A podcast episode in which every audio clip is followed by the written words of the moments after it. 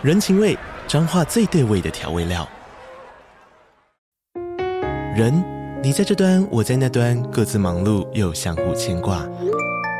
情，街角的吵杂声传递温暖与思念。味，是从每一个转角飘出的乡愁。这里是彰化县政府 Podcast 节目《彰化早咖》，我是主持人内克。从彰化大小事各具特色到旅游攻略，透过轻松有趣的访谈，带着大家走进最在地的早咖。准备好了吗？彰化的故事，我们说给你听。以上为彰化县政府广告。Hello，小朋友们，我是安妮塔老师。你们知道苹果对我们的身体非常好吗？吃苹果可以帮助我们增强记忆力，帮助排便，还可以变美丽哦。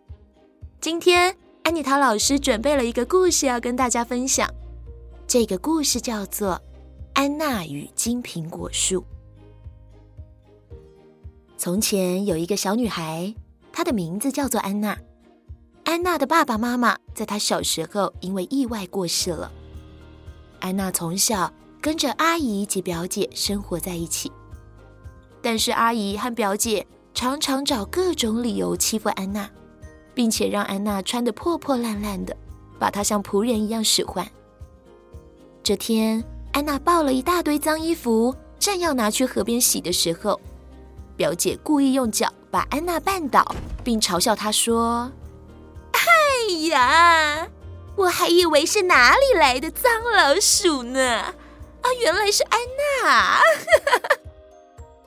安娜默默的捡起散落一地的脏衣服，跑到河边，难过的哭了起来。这时，河的对岸突然出现大声呼救的声音：“哎呀，谁快来帮帮我呀！哎，快来人呐！”原来是一位老爷爷的斗篷不小心被河水冲走了。安娜赶紧抓起旁边的树枝，帮老爷爷勾起斗篷。老爷爷说：“哎呀，真是太谢谢你了！哎，这件斗篷啊，是我过世的老伴儿亲手做给我的。要不是你的帮忙，我一定捡不回来的。哎，小妹妹呀。”你有没有什么想要的东西啊？我都可以送给你当做报答。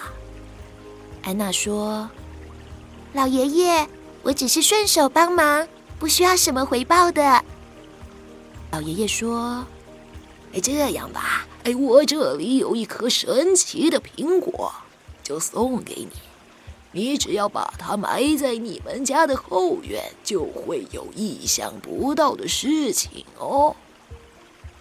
安娜看到老爷爷执意要送给她，她就勉为其难的收下了。这天晚上夜深人静的时候，安娜带着老爷爷送给她的苹果来到了后院。这颗苹果怎么看都是一颗普通的苹果。虽然不知道是不是真的会像老爷爷说的会发生意想不到的事，不过试看看也没什么关系吧。安娜抱着试看看的心情，照着老爷爷所说的，把苹果埋在了土里。等到第二天早上，安娜的阿姨和表姐一来到后院，吓了一跳。后院突然长出一棵特别的树，这棵树真是美极了。树上满是亮闪闪的银叶子和黄灿灿的金苹果，他们从来没有看过任何一棵比它更美丽、更珍贵的树了。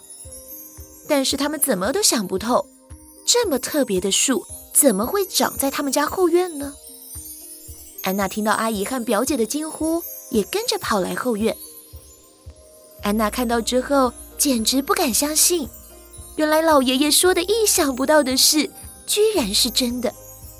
安娜的阿姨贪心地看着树上的金苹果，对表姐说：“快爬上去，把树上的金苹果摘下来！哎，快点！”